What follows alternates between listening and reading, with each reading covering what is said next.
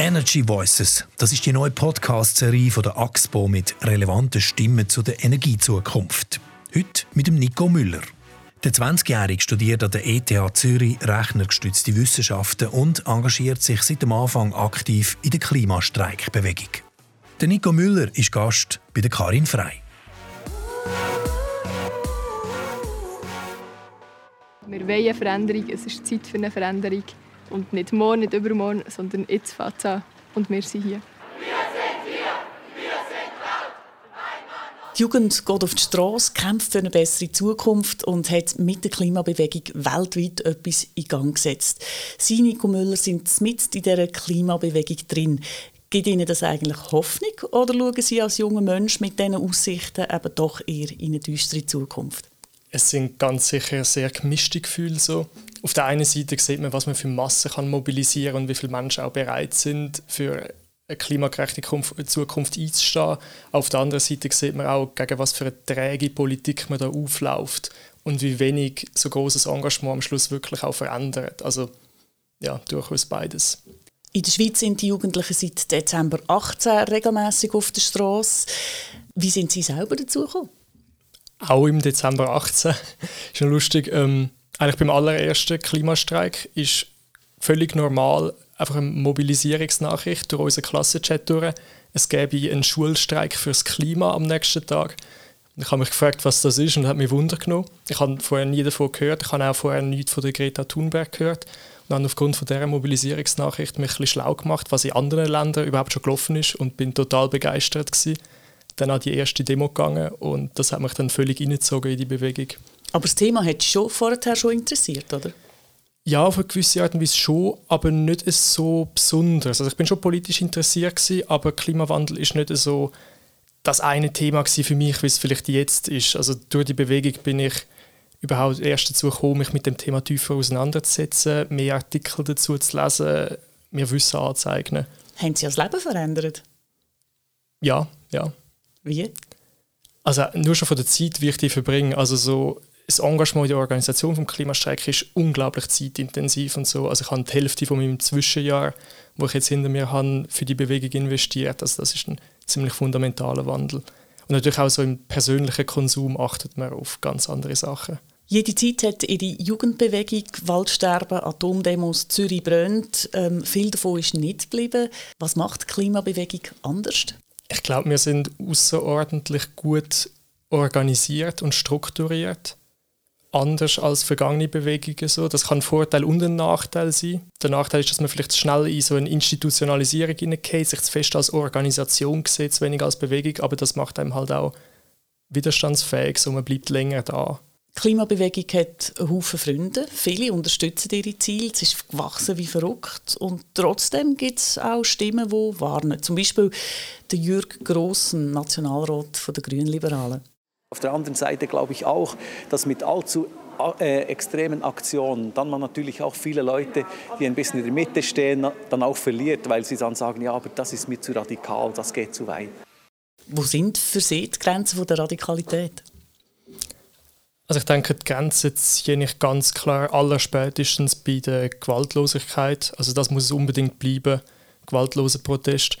Aber eigentlich alles draussen finde ich in dieser Situation vollkommen angemessen. Also wir haben es mit dem grössten Problem von unserer Zeit zu tun, mit dem grössten Politikversagen von unserer Zeit. Und da ist eigentlich innerhalb von dem Rahmen fast keine Aktion radikal genug, um auf das aufmerksam zu machen, um die Veränderungen zu erzwingen oder ja, herbeizuführen. Fühlt ihr euch ernst genommen? Nein, nicht wirklich, nein.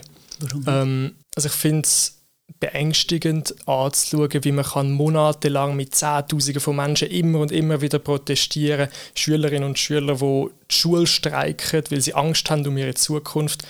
Und alles, was dabei rauskommt, ist so ein minimal besseres CO2-Gesetz wie vor einem Jahr. Das ist schon nicht wirklich das, was man sich erhofft, oder? Von so einer Massenbewegung, wie sie die Schweiz sehr selten gesehen hat. Das CO2-Gesetz, das hat viel zu reden gegeben. Das hat äh, drei Jahre lang gedauert, hat man darum gerungen, bis das endlich gekommen ist. Und dann haben Sie zum Beispiel in der Presse Folgendes gesagt. Tatsächlich genügt das CO2-Gesetz aktuell nicht einmal, um das an sich schon verheerend tief gesteckte Ziel des Bundesrates von netto Null Treibhausgasemissionen bis 2050 zu erreichen. Ja, das ist es so. Das ist leider eine unangenehme Tatsache. Also, dass sich der Bundesrat und das Parlament, dass sie sich Ziele setzen, aber die nicht einmal einhalten mit der Politik, die sie machen. Und ja, netto Null 2050 ist halt einfach nicht vereinbar mit dem 1,5 Grad Ziel vom Pariser Abkommen. Es haltet unser CO2-Budget nicht ein. Es ist in dem Sinn eigentlich ja, ein unrealistisches Ziel, wenn man so will.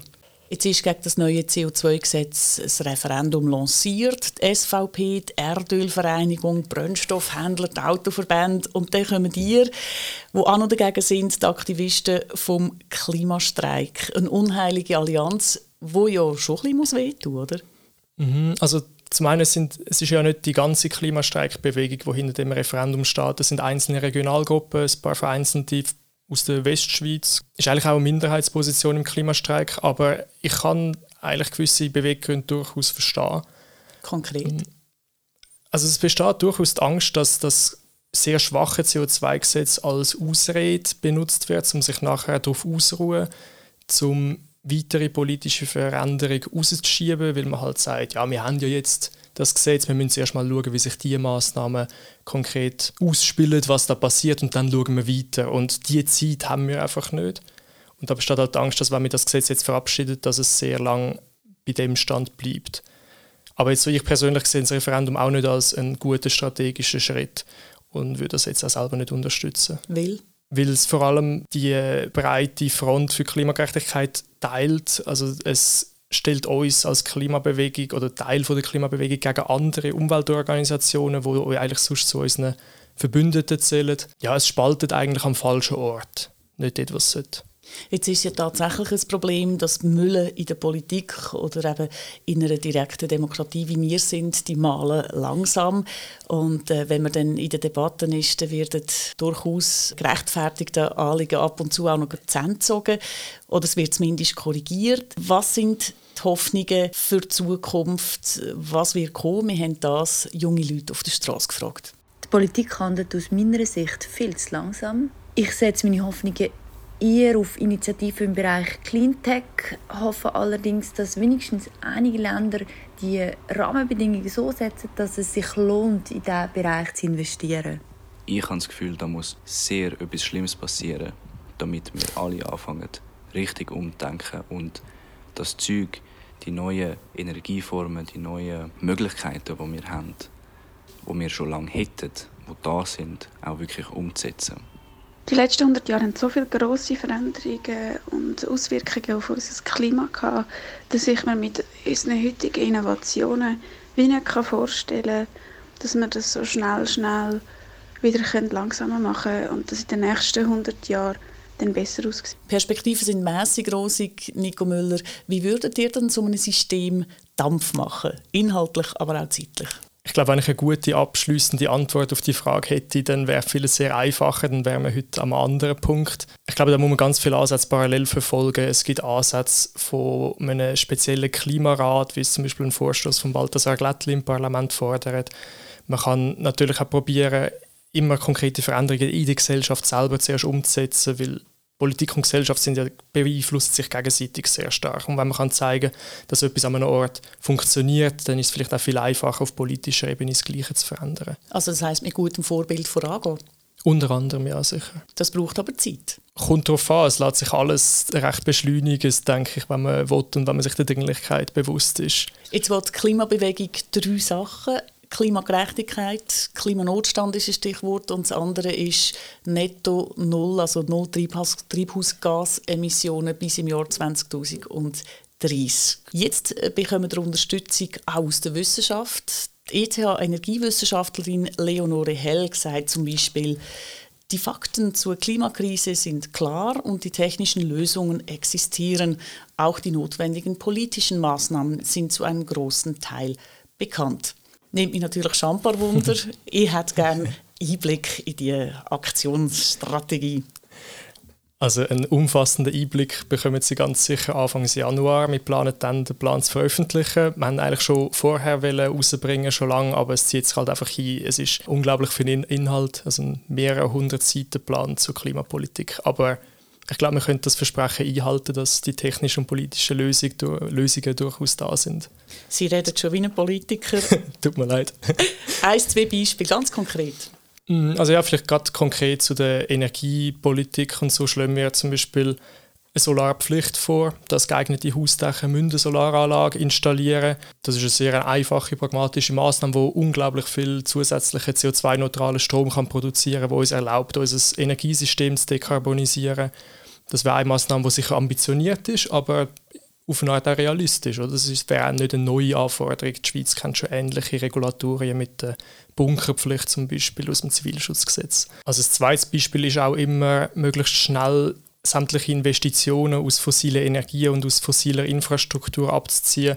Also es keine neuen Investitionen in Kohle, Öl oder Gas und keine neuen Verbrennungsmotoren, keine neuen Ölheizungen.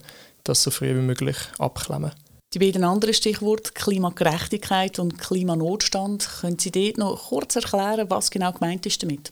Also der Klimanotstand ist einfach generell die Forderung, die Klimakrise auch als solche anzuschauen und auch als solche zu behandeln, dass es halt eine Notsituation ist, die oberste Priorität muss haben, wo man nicht locker lässt, bis sie gelöst ist. Das hat leider nur so mäßig funktioniert. Die Kantone und Städte, die den Klimanotstand ausgerufen haben, bei denen ist eher symbolisch geblieben. Und Klimagerechtigkeit besteht für mich ganz zentral zum einen aus Verursachergerechtigkeit, ein fundamentales Prinzip, das ja auch in der Verfassung verankert ist, dass die, die den Klimawandel verursachen, auch die Folgen und die Verhinderung vor allem von den Folgen finanziell ertragen. Und zum anderen, dass durch Klimaschutz bestehende Ungleichheiten nicht weiter vergrößert werden. Also wir dürfen nicht ein Problem lösen, indem wir neue Probleme erschaffen. Klimakrise als Krise akzeptieren, da haben wir jetzt einfach als Pech gehabt, dass Covid gekommen ist und plötzlich redet alles von dem Virus und nicht mehr vom Klima. Wenn man das ein bisschen auf die längere Sicht anschaut, kann man sagen, jawohl, der Klimadiskurs ist verdrängt worden oder ist es vielleicht sogar auch etwas, wo man merkt, dank Covid in Anführungszeichen, dass man eben nicht ganz so unverwundbar ist? Also zwischenzeitlich ist die Klimadiskussion sicher ein bisschen verdrängt worden, aber ich denke, es ist auch unmöglich, ein Thema über Jahre hinweg zu oben auf der Agenda zu behalten. Das geht gar nicht. Und das Klima wird ganz sicher wieder kommen, weil das Problem ist immer noch da, das wird auch nicht so schnell weggehen. Und ob jetzt die ganze Covid-Diskussion positive Auswirkungen kann haben, hängt ganz davon ab, was für Lehren wir daraus ziehen.